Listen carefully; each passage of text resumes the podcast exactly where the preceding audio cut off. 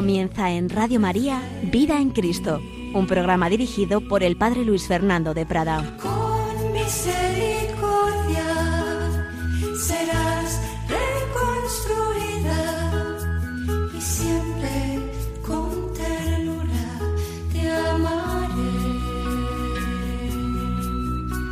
Así dice el Señor. Un cordialísimo saludo, muy querida familia de Radio María. La vida en Cristo, la vida en el Espíritu Santo, implica que en todas las facetas de nuestra vida seamos movidos por esas actitudes del corazón de Cristo.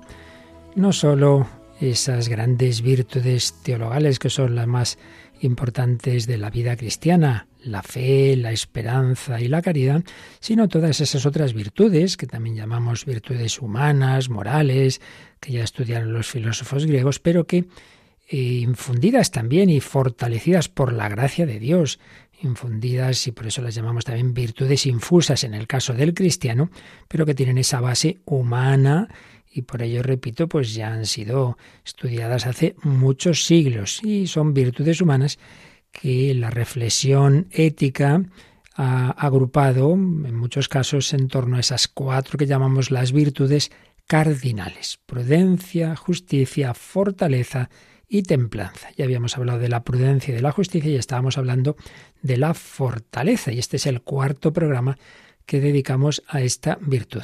Hasta ahora hemos estado precisando términos, distinciones de lo que es la virtud de la fortaleza, de lo que son las virtudes cercanas relacionadas con ella, de las partes que, que, la componen, de los vicios que van contra ella. Y vamos a ir terminando, aunque no creo que lo hagamos hoy, eh, con una reflexión ya de conjunto muy interesante, antigua, pero de inmenso valor, que escribió hace ya años un teólogo dominico, el padre Gautier, se escribe Gautier, supongo algo así en francés, que yo no sé pronunciar, no sé francés, pero bueno, lo importante es que vamos a recoger las reflexiones que escribió sobre la fortaleza en una obra teológica de, colaboración entre varios teólogos, escribió este padre dominico, vamos a resumir porque me parece muy interesante eh, todo lo que nos expone, que como digo viene a ser en buena parte pues una manera de integrar lo que hemos ido diciendo de manera un poco más dispersa.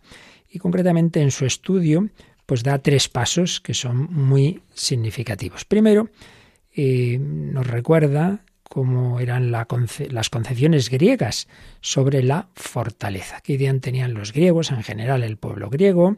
Y luego eso, pues cómo lo trataron los filósofos éticos, como fue Aristóteles y como fueron especialmente los estoicos, para después, en un segundo momento, ver cuál es la concepción bíblica, el Antiguo Testamento y luego del Nuevo, de la fortaleza. Veremos que hay bastante diferencia en este caso entre la concepción griega de la fortaleza y la concepción bíblica. Pero en un tercer momento veremos cómo esas dos formas distintas y a veces incluso puede parecer que opuestas del ideal griego y del ideal cristiano en la reflexión que se fue haciendo en la teología católica y muy especialmente como en tantos otros casos en Santo Tomás que tuvo esa luz de Dios para integrar la razón y la fe, para integrar filosofía y teología, para integrar la reflexión ética y la Biblia y los santos padres, veremos que realmente no se contraponen lo esencial de ese ideal griego entendido desde la fe cristiana, pues ayuda también,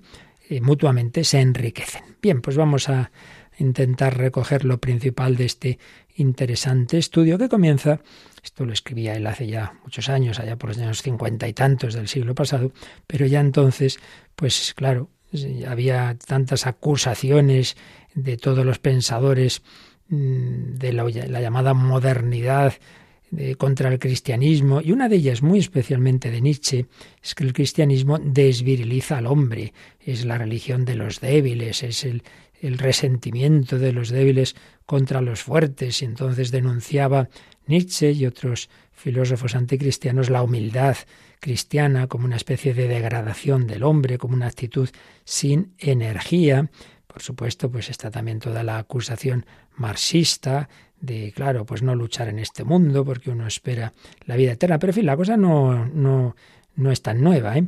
porque como señala este autor, cosas parecidas, pues ya había dicho un Renan o Maquiavelo, pero más aún, si nos vamos a los primeros siglos del cristianismo, aquellos autores paganos que, que, fueron opositores del cristianismo, también, también tenían ya un poco esta acusación. Por ejemplo, el pagano Celso, en el año 178, decía, ¿cómo puede compararse a los héroes del paganismo, como Anaxarco o Epicteto, con Cristo? Epicteto, que era un filósofo estoico y entonces su amo le dice, le voy a retorcer la pierna y entonces le están ahí torturando y este sonríe y dice que la vas a romper y que la vas a romper, ya la ha roto, ya la ha roto. Y así tan tranquilo, ¿no? Qué diferencia parece, ¿no? Con, con Jesús en Gesemaní, que no está impasible, que no está tan tranquilo, que está ahí angustiado y diciendo, Padre, si es posible, pase de mí este cáliz.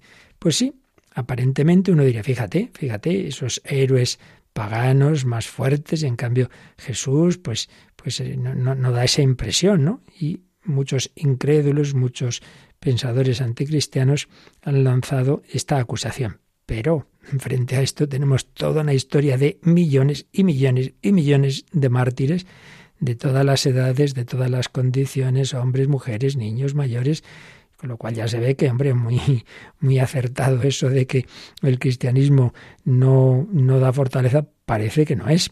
Cuando precisamente en Alemania, la nación de Nietzsche, llega el nacionalsocialismo, el nazismo, y también se hace esa acusación, el gran Papa Pío XI escribió una encíclica contra el nazismo, estas cosas no se suelen decir, una encíclica que en alemán la escribió para que la pudieran eh, poder eh, leer los alemanes, aunque se censuró, claro, mit brennender Sorge.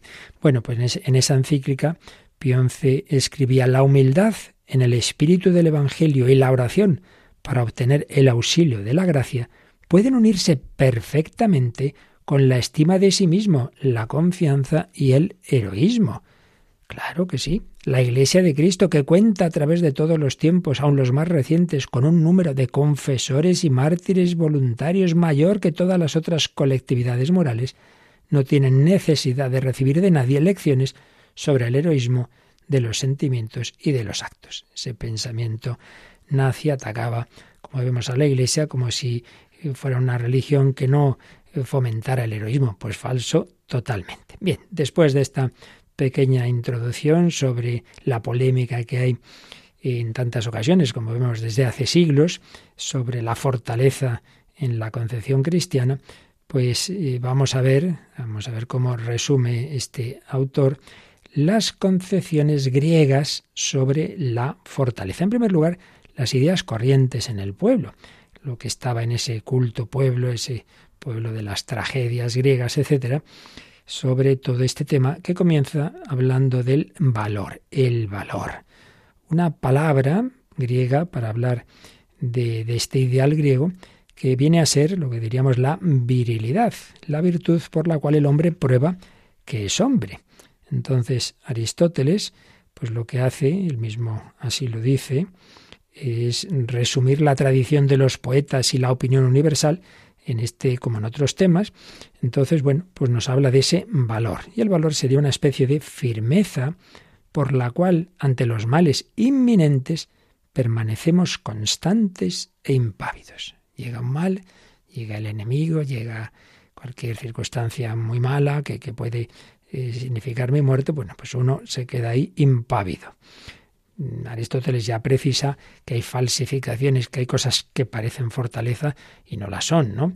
Porque hay males que es necesario temer y el no temerlos sería imprudencia.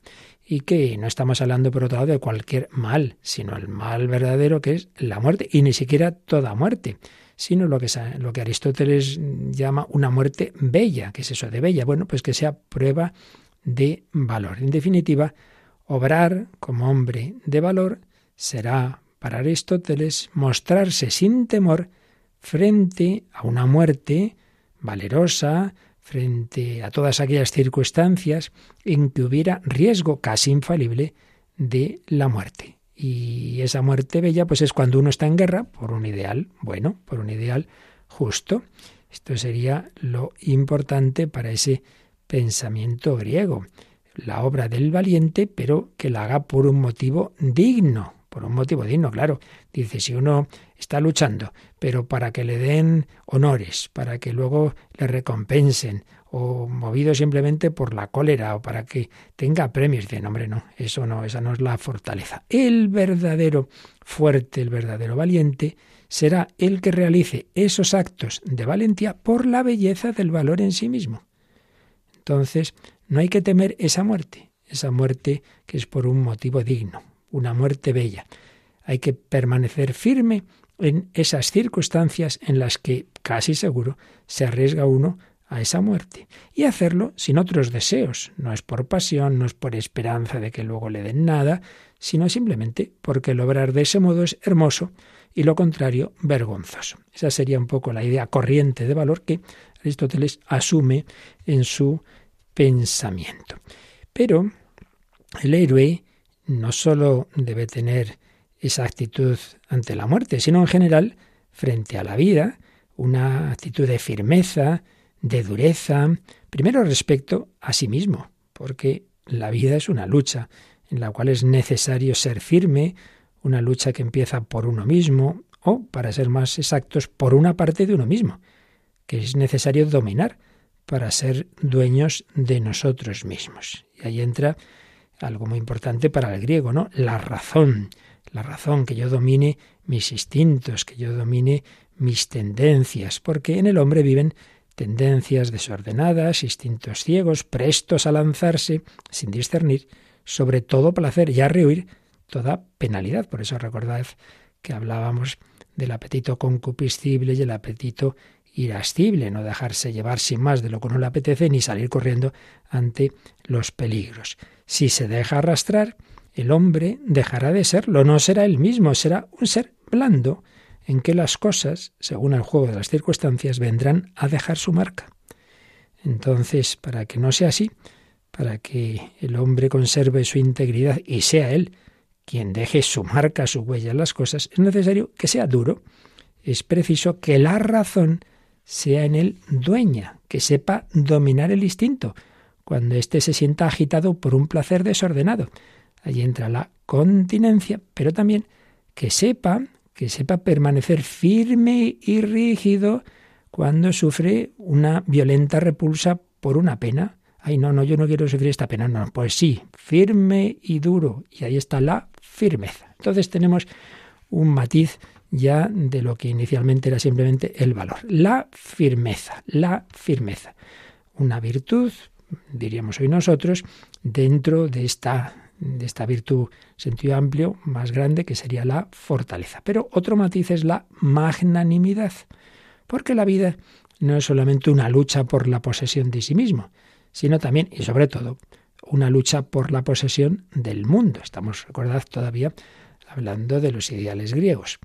Dueño de sí, el hombre quiere ser dueño del mundo. Y esta aspiración es lo que expresa comúnmente para los griegos el término magnanimidad. Recordad que de todas estas virtudes hemos hablado en días anteriores, pero ya desde una mm, visión cristiana, en donde ya estaba todo integrado. Aquí ahora hemos vuelto atrás y estamos viendo pues cómo la entendían los griegos. La magnanimidad, magno ánimo, para conquistar el mundo. Es la virtud por la que el hombre afirma su grandeza, afirma su grandeza. Una grandeza del hombre que se afirma en la acción, en la lucha, es la valentía que impulsa al soldado a lo más duro de la batalla, pero es también el espíritu emprendedor en general, el espíritu de conquista, el, apetito insaciable de, vencer, de dominar, de hacer brillar la fuerza y superioridad. Podríamos hoy también, por ejemplo, aplicarlo a los deportes. El precio de la grandeza, si conquistada, es el honor, la gloria. Lo que sueña el magnánimo es la gloria y lo que teme es la deshonra. Para adquirir la gloria nada le duele. Está presto a sacrificarlo todo hasta su vida. Y para alejar la deshonra, para borrar la mancha de un ultraje, no retrocede ante nada. La magnanimidad es así la virtud de los hombres de acción. Según Aristóteles, pues fue la virtud de grandes personajes griegos como Aquiles, como Ayas, como Alcibíades. Así pues, tenemos estos aspectos. Valor, firmeza y magnanimidad. como ideas que estaban presentes en general en la cultura griega. Pero estas ideas luego los filósofos las piensan, las elaboran, ya hemos hecho varias alusiones a Aristóteles en esa elaboración, pero después van a ser ese grupo grande, importante de filósofos griegos que llamamos los estoicos, los estoicos, el estoicismo. Van a profundizar mucho en estas virtudes, en esta ética y concretamente en esta virtud de la fortaleza y lo que está relacionado con ella. Señala aquí nuestro autor al que estamos siguiendo, este padre Gautier, eh, que podemos ver mm, una distinta actitud del, griego y del cristiano ante sí mismo y ante el mundo. ¿En qué sentido? Eh, ambos, ambos, el griego y el cristiano, pueden tener, digamos, una serenidad y una preocupación o incluso una angustia, eh, pero en el polo opuesto. ¿Qué quiere decir? Bueno, pues hablando del cristiano, el cristiano tiene una actitud, eh, digamos, en principio, de negativa que podría llegar a la angustia, si se entiende mal incluso. ¿Ante qué? Pues ante su propio corazón. ¿En qué sentido? ¿En qué sentido? Hombre, pues que el cristiano es consciente de que todos somos pecadores, que soy débil, que soy impotente por mí mismo. En ese sentido, podría decirse, luego esto hay que matizarlo, pero podría decirse que el cristiano tiene una actitud negativa o pesimista, si queréis, eh, ante sí mismo, pero ante sí mismo mirado solo desde sus fuerzas. Y en cambio, cuando el cristiano mira hacia afuera, cuando mira a Dios, cuando mira al mundo, obra de Dios, pues al revés, tiene serenidad porque sabe que Dios gobierna el mundo y sabe que Él hace cooperar todas las cosas al bien de aquellos que le aman. Ahora, aunque demos un pequeño salto, hay que decir que, por supuesto, el cristiano también tiene serenidad ante sí mismo porque sabe que Dios cuenta con su debilidad, pero bueno, eso ya lo veremos más adelante. Lo que está claro es que, en cambio, el griego, el griego, tenía una visión optimista de sí mismo. ¿Por qué? Estamos hablando del griego, del pensamiento griego, digamos, prototipo, luego cada uno a saber, ¿verdad? Pero así como idea general, una visión optimista porque el filósofo griego, y concretamente el estoico, confía en el hombre y en sus propias fuerzas para alcanzar la virtud y la felicidad. Y en cambio, cuando mira al mundo, pues ve que ese mundo, madre mía, pues le puede aplastar en cualquier momento y que hay muchas cosas que no van bien. Entonces ahí sí siente la angustia ante el mundo. Cuando se mira a sí mismo, piensa que él tiene las fuerzas para vivir bien, pero luego ve el mundo y entonces eh, el mal del mundo le, le amenaza y siente la angustia y busca una liberación. Una liberación que se podía buscar por dos caminos. Uno, acudiendo a los dioses y dos, acudiendo al propio hombre acudiendo a los dioses, como se hacía en las religiones del mundo griego, pedir la protección a los dioses frente a los males del mundo, o acudir al propio hombre, que es lo que hace Aristóteles, orienta la ética griega en esa segunda dirección, lo cual no quiere decir, esto es un tema discutido, que Aristóteles no tuviera un trasfondo en el cual pensaba que más allá de los dioses de las religiones tradicionales no hubiera un principio, un primer motor, pero bien, este, este momento no es el tema que ahora afrontamos directamente. Está claro que en su ética la fuerza se pone en las fuerzas del hombre. Bien, entonces, eh, elaboraciones de los filósofos. Partiendo de esas actitudes, vamos a ver, hemos mencionado antes unas, unas virtudes, hemos hablado de valentía, firmeza y magnanimidad. Pero aquí donde vemos también una evolución de Aristóteles a los estoicos.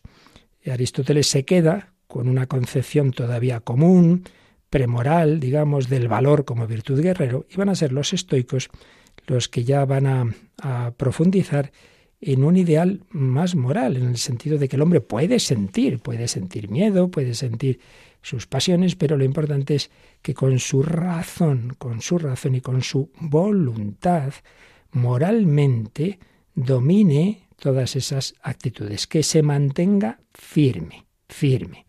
Si Aristóteles no había visto en la firmeza propiamente una virtud, todo lo más media virtud, porque si se mantiene firme contra los malos instintos es porque hay esos malos instintos, pero en cambio los estoicos dirán, no importa, lo importante es que el hombre se mantenga firme, sienta lo que sienta. Bien, ahí hay una serie de, de clasificaciones que van haciendo los diversos autores. No vamos a entrar en ya cuestiones demasiado técnicas, por así decir. Nos quedamos con esto, que en todos estos grandes mm, tratadistas y filósofos se habla de esas tres virtudes, o si queréis, tres actitudes relacionadas con lo que llamamos nosotros la fortaleza, que son la firmeza, el valor y la magnanimidad firmeza, valor y magnanimidad, en todas las cuales se expresa un ideal. ¿Y cuál es ese ideal?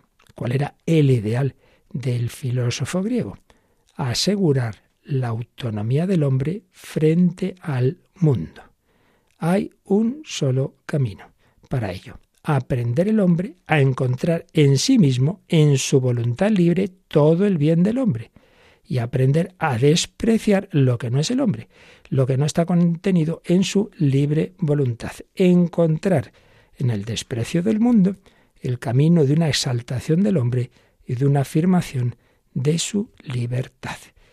Ciertamente, también entre los filósofos estoicos hubo almas religiosas, como, como Séneca, como Epicteto, que tuvieron muy vivo el sentimiento de los deberes del hombre para con Dios. Pero también pensaban que precisamente el gran deber del hombre, el gran deber del hombre, es justificar que Dios mismo quiere la autonomía del hombre, que Dios mm, quiere que, que seamos felices por nosotros mismos. Entonces no contraponían el sentido religioso, la sabiduría de Dios y la perfección de su obra, que es el hombre. Dios no espera del hombre otro testimonio que el testimonio mismo de la autonomía del hombre. Bien, enseguida veremos las diferencias de esta concepción con la concepción cristiana, pero ya anticipamos, bueno, y con la concepción bíblica en primer lugar, del Antiguo Testamento. Enseguida veremos que la fortaleza, la Biblia, no es el poder, la fortaleza, la Biblia, lo pone en Dios y Dios se la quiere dar al hombre, pero ante todo en Dios. Por eso vamos a recordar, aunque sea irnos al final de la Biblia, aunque sea dar un salto al Apocalipsis, ese himno en el que hay un cántico al poder de Dios, al poder de Jesucristo, y nos unimos nosotros en esa alabanza del poder del Señor. Señor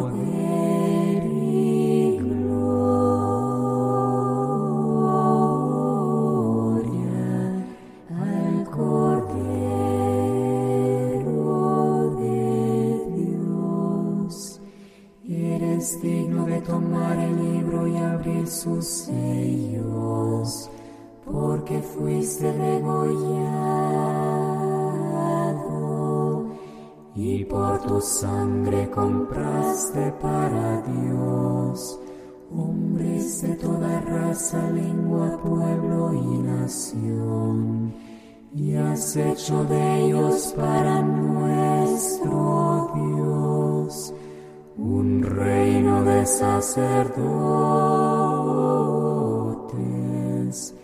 y reinan sobre la tierra.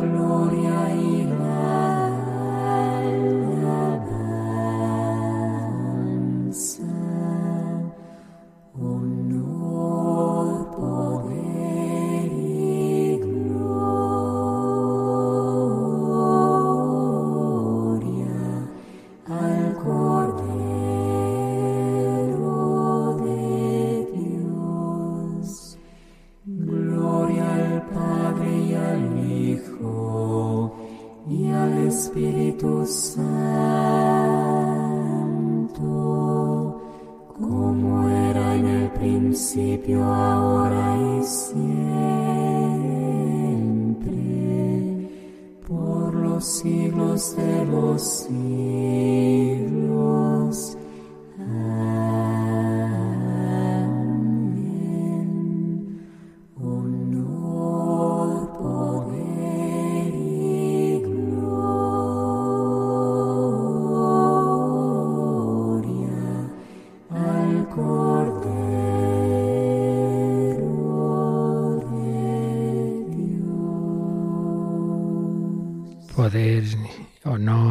Y gloria al Cordero de Dios, a Jesucristo.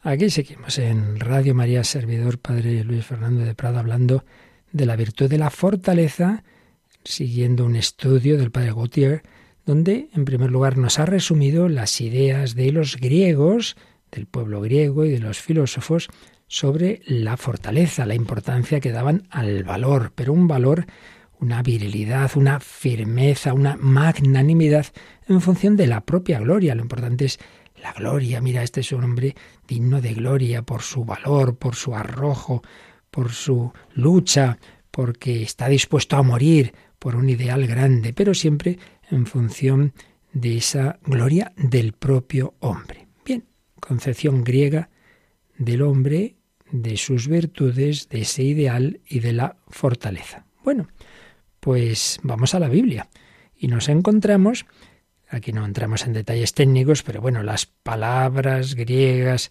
que usaba ese pueblo griego para estos matices que hemos estado diciendo de la fortaleza prácticamente no aparecen en la Biblia. Eso ya da que pensar. Claro, aparecen otras palabras hebreas, pero no olvidemos de que luego hay algunos libros ya bajo la influencia griega y que está la traducción eh, al griego de la Biblia hebrea que llamamos de los 70. Y uno ve que ciertamente hay una gran diferencia, aunque también hay algunos parecidos, pero en general hay gran diferencia. La diferencia fundamental en la Biblia es que la fortaleza, la fortaleza es de Dios, el poder es de Dios.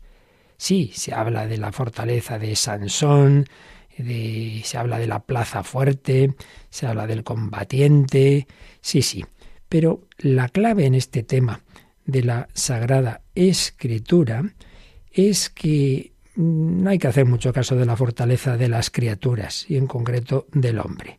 Es una fortaleza engañosa de la que uno no se puede fiar. Aparece de mil formas, de mil formas, con distintas palabras en la Biblia, la misma idea. No te apoyes en el hombre, que es endeble. De nada nos sirven los caballos, su gran vigor no librará al jinete, lo importante es, es apoyarse en Dios. El hombre se ve tentado de gloriarse en una fortaleza que es ilusoria, que es ilusoria. Se siente tentado a atribuirse sus éxitos en lugar de rendir homenaje a Dios. La gran llamada que Dios hace a través de profetas eh, que envía al pueblo, decir, oye, oye, que no te creas que esto lo has conseguido tú, eh, que esta tierra te la ha regalado Dios, eh, la tierra prometida, que no has sido tú el que, el que por tus fuerzas has, has vencido a los egipcios, de eso nada. Contra esa exaltación de la propia fuerza, la Biblia pone en guardia al hombre, que no se gloríe el fuerte de su fortaleza, quebrantaré la fuerza de vuestro orgullo. Bueno, es que son muchísimas citas que, para no cansaros, no voy a ir diciendo, pero está la Biblia llena de ellas. Por tanto, ante todo, vemos que en el Antiguo Testamento la fortaleza es un atributo divino. Si los griegos ante todo veían pues un atributo humano, la Biblia nos dice que es un atributo divino. Pero, pero, esa fortaleza que Dios posee en sí mismo, está dispuesto a darla al hombre. Quiere dársela al hombre. También hay citas del Antiguo Testamento que nos hablan de ello. Es el Dios de Israel el que da a su pueblo fuerza y poderío. Dice un salmo, el Dios fuerte me ciñó de fortaleza, de fortaleza para la guerra, dice otro. Esa fortaleza que aparece en el hombre no es esa fortaleza humana de cuya vanidad nos ha precavido la Escritura, sino una fuerza divina que nunca desfallece. Está ese texto precioso del capítulo 40 del profeta Isaías, el Señor da el vigor al hombre fatigado, multiplica las fuerzas del débil. Se cansan los jóvenes, se fatigan y los guerreros llegan a flaquear, pero los que confían en el Señor renuevan sus fuerzas y echan alas como de águila y vuelan velozmente sin cansarse y corren sin fatigarse. Más aún, no es simplemente que Dios da al hombre su fortaleza, sino que Él se hace Él mismo la fortaleza del hombre. Él, mi Dios, será mi fuerza. Isaías 49.5. El Señor será mi fuerza. Así pues, Antiguo Testamento. La fortaleza, el poder es de Dios, pero Dios se lo quiere dar al hombre. Si el hombre es humilde y acoge ese don de Dios, entonces va a tener no una propia fortaleza conseguida por sus fuerzas, que es muy endeble y que enseguida pasará, sino la fortaleza misma de Dios. Bien, vamos a pasar al Nuevo Testamento. Bien, se mantiene esta misma idea, solo que claro, Dios ya se revela como Trinidad. Dios no es simplemente Yahvé, sino Dios Padre, su Hijo eterno que se hace hombre, Jesús, y el Espíritu Santo. Y también el Nuevo Testamento ve en la fortaleza un atributo divino. Y esa fortaleza de Dios es por la que Dios ha creado el mundo, lo continúa gobernando, de eso habla San Pablo en el primer capítulo de su carta a los romanos. Pero sobre todo nos muestra el Nuevo Testamento esa fuerza, ese poder de Dios residiendo en Jesús. Recordad aquel texto precioso de nuevo del profeta Isaías, ese texto que leemos en Navidad, nos ha nacido un niño, un hijo se nos ha dado, tiene sobre su hombro la soberanía, se llamará maravilloso consejero, Dios fuerte, Dios fuerte, Padre sempiterno, príncipe de la paz. Y sobre él reposará el espíritu de Yahvé, espíritu de sabiduría y de inteligencia, de consejo y de fortaleza, de entendimiento y de temor de Yahvé. Así pues, esa fortaleza de Dios reside en Jesús. Y San Pedro, en un discurso que recoge los Hechos de los Apóstoles, en el capítulo 10, dice que la profecía se ha realizado. A Jesús de Nazaret lo ungió Dios con el Espíritu Santo y con poder. Es verdad que ese poder, ¿cuándo va a brillar? Claramente ante el mundo entero en la segunda venida de Jesús, en su parusía. Todo ojo lo verá, todo el mundo. Va a ver el poder del Hijo de Dios hecho hombre. Es cierto, pero ya en su vida terrena, el poder divino se manifestó humanamente en Jesús, claro, en los milagros, obras de poder, donde se manifiesta su dinamis, su fortaleza, el Evangelio habla del poder de Jesús y esta expresión normalmente se refiere a ese poder de hacer esos signos, esos milagros, una manifestación de la potencia divina presente en él. Así pues, poder de Dios, poder comunicado a el Hijo de Dios hecho hombre Jesús, poder que brillará en toda su gloria en su segunda venida, pero que ya se manifestaba en sus milagros. Más aún, esa potencia divina que Jesús posee en plenitud, Él la quiere dar a sus discípulos, de una manera semejante a como Yahvé la daba en el Antiguo Testamento a profetas, a, a sus fieles, a Moisés, a Elías, etc. El Evangelio nos muestra a Jesús dando a sus apóstoles el poder de hacer milagros ya en aquella primera misión, mm, digamos, de prueba, de ensayo que, que hicieron discípulos de Jesús en su vida pública, Lucas 9.1.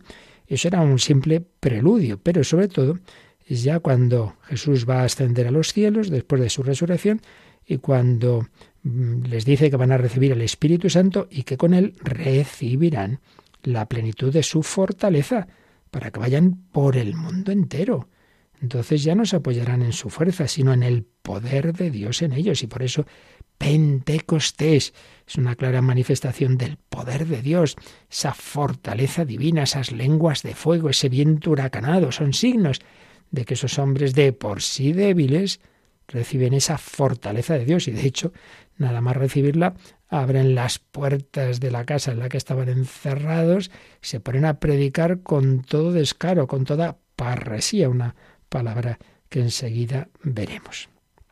¿Qué más datos tenemos en el Nuevo Testamento sobre la fortaleza eh, de Dios comunicada al hombre? Bueno, pues insistir en que el hombre no es por sí mismo fuerte, sino que él es débil, pero confía en Dios. Y entonces Dios le concede apoyarse en la fortaleza divina, recibirla en sí mismo como don. Esto es algo que San Pablo va a repetir mm, de muchas maneras y especialmente lo dice al empezar la primera carta a los Corintios, quizá por esa experiencia que tuvo de que precisamente fue una comunidad, la de los Corintios, donde, en fin, se encontró con una ciudad muy corrompida, con gente metida en vicios y, y de muy baja extracción social, diríamos hoy, gente muy pobre y tal. Pues mira tú por dónde. Recibieron el Evangelio, se convirtieron mucho más que los atenienses, de donde venía San Pablo antes de ir a Corinto, pues aquel famoso discurso en el Areópago de Atenas, gente muy lista, pero vamos, ahí no se convirtió casi nadie.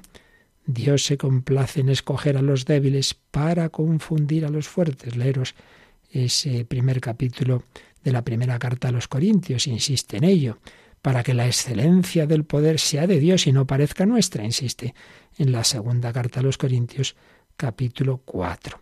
Y sobre todo está esa experiencia personal suya, cuando San Pablo dice que tiene como una espina en la carne, que nunca sabremos exactamente a qué se refería, algo que le fastidiaba bastante, que no sabemos si una enfermedad, si un problema psicológico, moral, no sabemos. El caso es que le pidió al Señor tres veces que se lo quitara.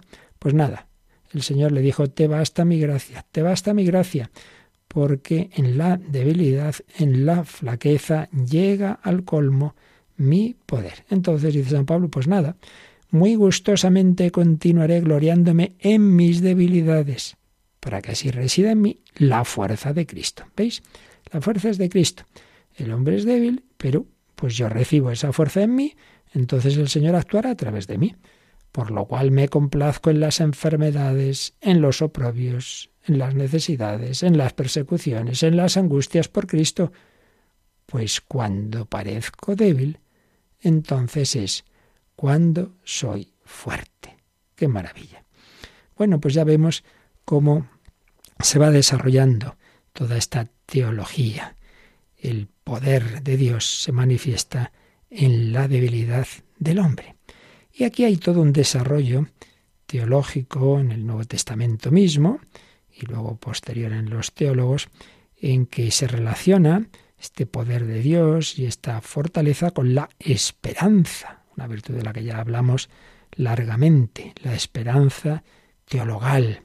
Y de ella, de esa esperanza, van a brotar una serie de actitudes del alma, como una especie de floración de la esperanza. La esperanza es virtud teologal que mira a Dios, que mira a llegar a poseer a Dios en la vida eterna, pero en relación con ella están otras virtudes morales, humanas, pero infusas por otra parte, que nos ayudan a actuar en este mundo.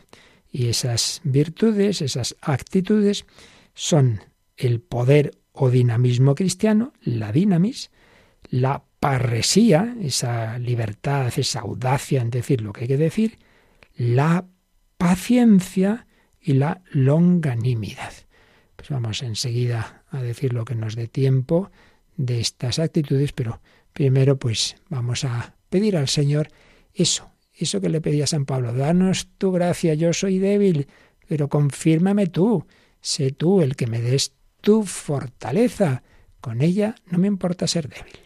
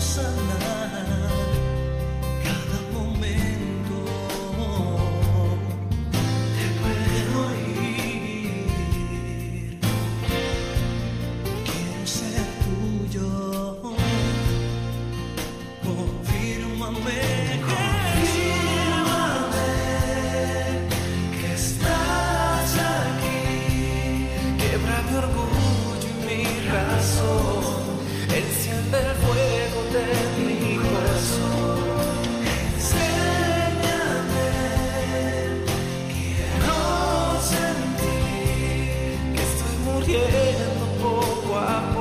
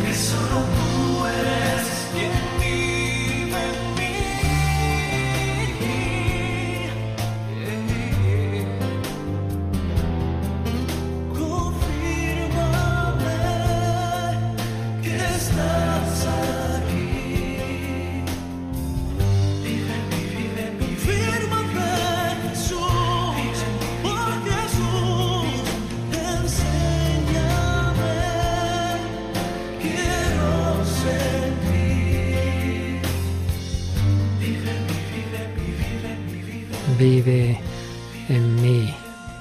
La fortaleza de Dios en nuestra debilidad. Pues esa es la fortaleza cristiana, no es la que se apoya en mis fuerzas, que antes o después vemos que son muy pequeñas, muy débiles y nos pueden llevar a la soberbia, a la autosuficiencia, con lo cual mal asunto, no, no. Pero no es tampoco que el hombre se quede ahí, ahí, ahí, no puedo nada, no, claro que puedes, pero en tu debilidad recibe la fortaleza de Dios. Pues seguimos profundizando en esta concepción después de haber hablado un poquito de cómo entendían la fortaleza los griegos, el pueblo griego, los filósofos griegos, ante todo en función de la gloria del hombre, sacar fuerzas de sí mismo, de su propia y libre voluntad, no está mal, ya veremos esto, lo que tiene de aprovechable y de integrable en la concepción cristiana, pero es indudable que en la concepción bíblica al revés, no parte del hombre, parte de Dios, la fortaleza, el poder está en Dios, lo que el hombre tenga de fortaleza es recibido de Dios, es criatura suya. Dios nos la quiere dar, pero ante todo la condición es la humildad, reconocer nuestra pobreza. En nuestra debilidad se manifiesta el poder de Dios. Y estamos viendo cómo esa fortaleza, ese poder que Dios nos da, pues se fue relacionando con la virtud de la esperanza y con unos matices que vamos a decir algo de ellos ahora. El poder o dinamismo cristiano, la dinamis cristiana, la parresía, la paciencia y la longanimidad. Insistimos en que la esperanza en el Antiguo Testamento pues tenía un sentido muy amplio, esperar muchas, eh, muchos bienes que Dios había prometido, pero en el Nuevo, ante todo y sobre todo, es poseer a Dios en la vida eterna. Entonces su objeto es Dios, es una virtud directamente teologal, poseer a Dios, verle cara a cara en el cielo.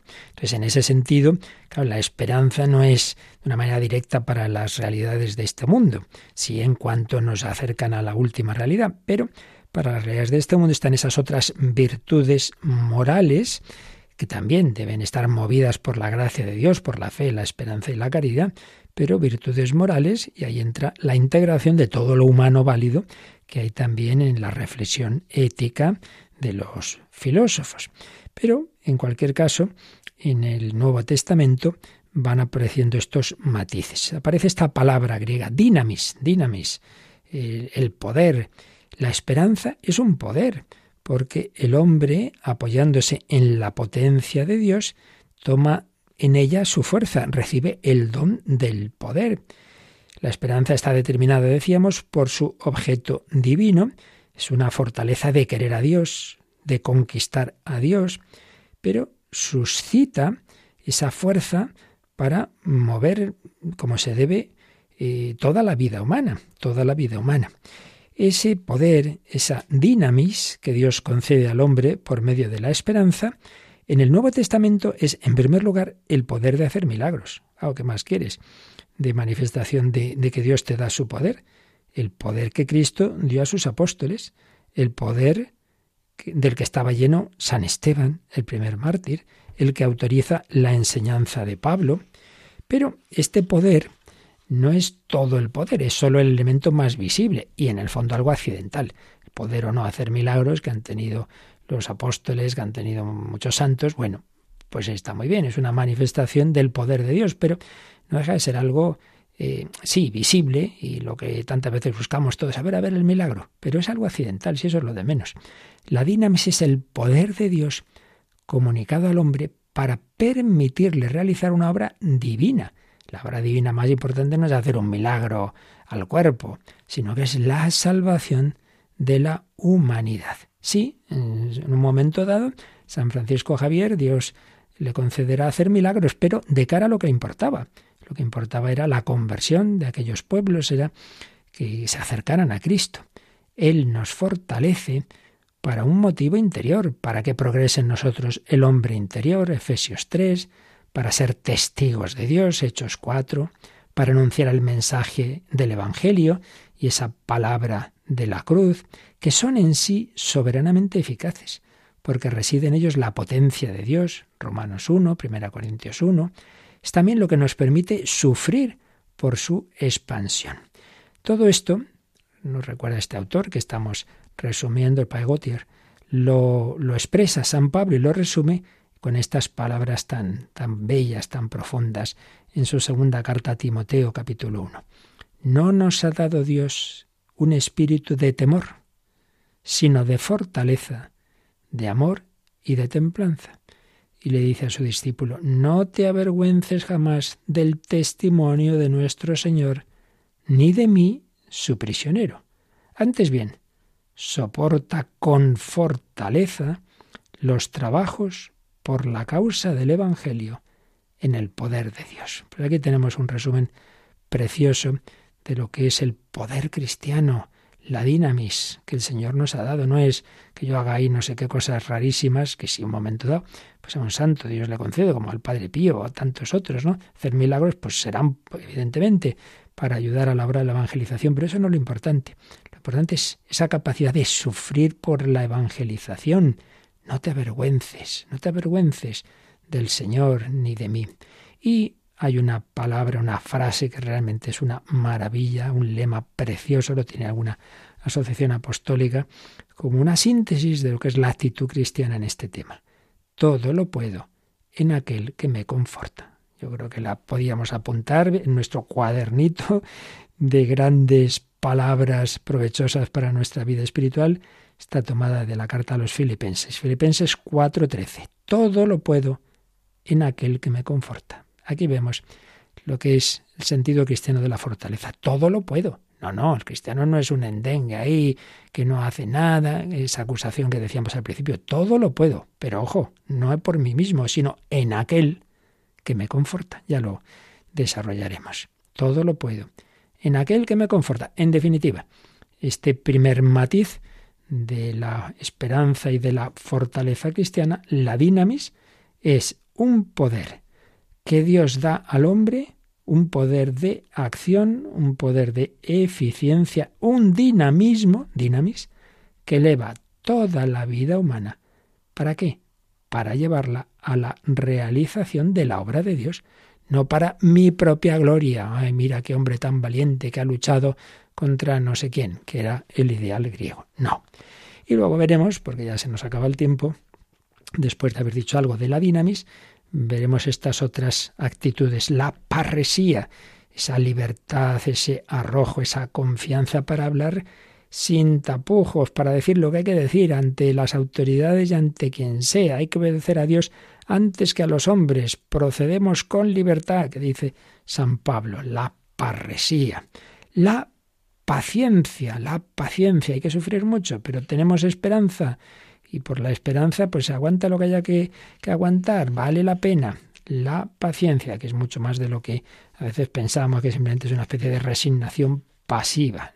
La longanimidad, de la que hablamos en días pasados, pero que en el concepto inicial, ante todo, se refería a esa generosidad con el que nos ofende, al perdón, a no llevar cuentas del mal, longanimidad, ánimo largo, ánimo grande. Así pues, el poder o dinamis, esa, ese dinamismo, ese poder que Dios nos da, la parresía o libertad o confianza o arrojo, la paciencia y la longanimidad, la longanimidad que nos permite pues tener esa actitud mm, de corazón grande con los demás y con sus errores y con sus ofensas que nos hayan podido hacer.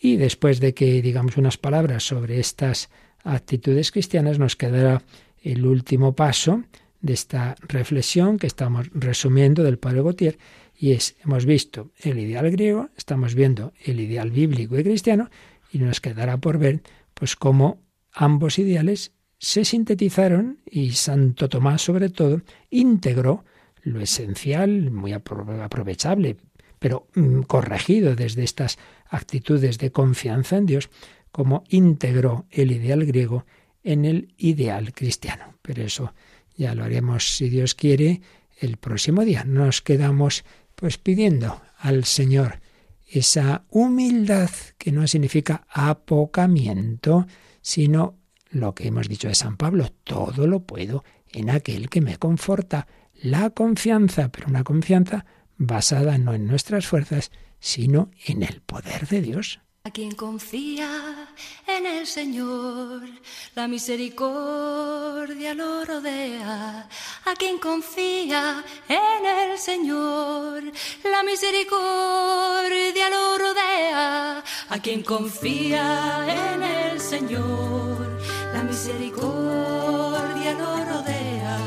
A quien confía en el Señor, la misericordia lo rodea. A quien confía, quien confía en el Señor,